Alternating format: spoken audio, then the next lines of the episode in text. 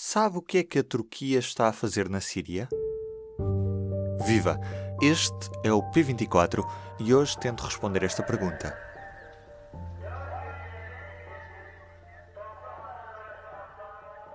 Nos últimos dias, a Turquia tem posto em marcha uma ofensiva militar contra os curdos no norte da Síria. Aqui paramos. Os curdos são um grupo étnico que está distribuído pelo território de vários países, como o Irão, o Iraque, a Turquia ou a Síria. Apesar de não terem um Estado, eles dominam várias partes do território sírio através das forças democráticas sírias. Estas forças foram especialmente importantes no combate ao Estado Islâmico para que ele não progredisse mais em território sírio.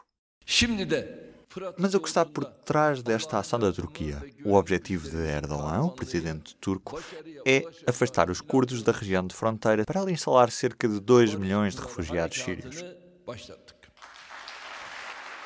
A uma distância máxima de 30 km da fronteira com a Turquia.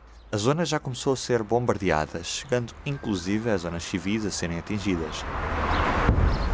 Right, it's uh, really the second full day of, uh, of Turkey's incursion into northern Syria.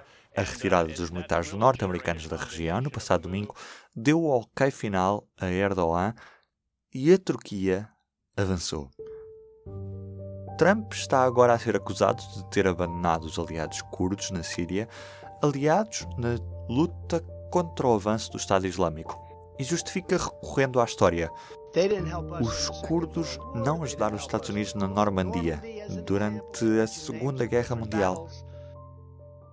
Isto há mais de 75 anos.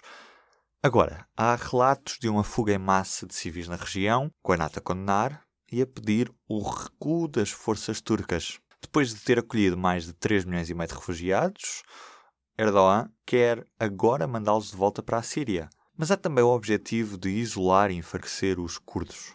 No fundo, esta ofensiva pode prejudicar ainda mais a estabilidade de uma região que continua em guerra civil desde 2011. E já na sequência destas movimentações turcas, as forças democráticas sírias disseram que iriam suspender as operações militares contra o Estado Islâmico no norte da Síria, o que pode levar a um novo crescimento do grupo terrorista na região. Do P24 é tudo por hoje um bom fim de semana.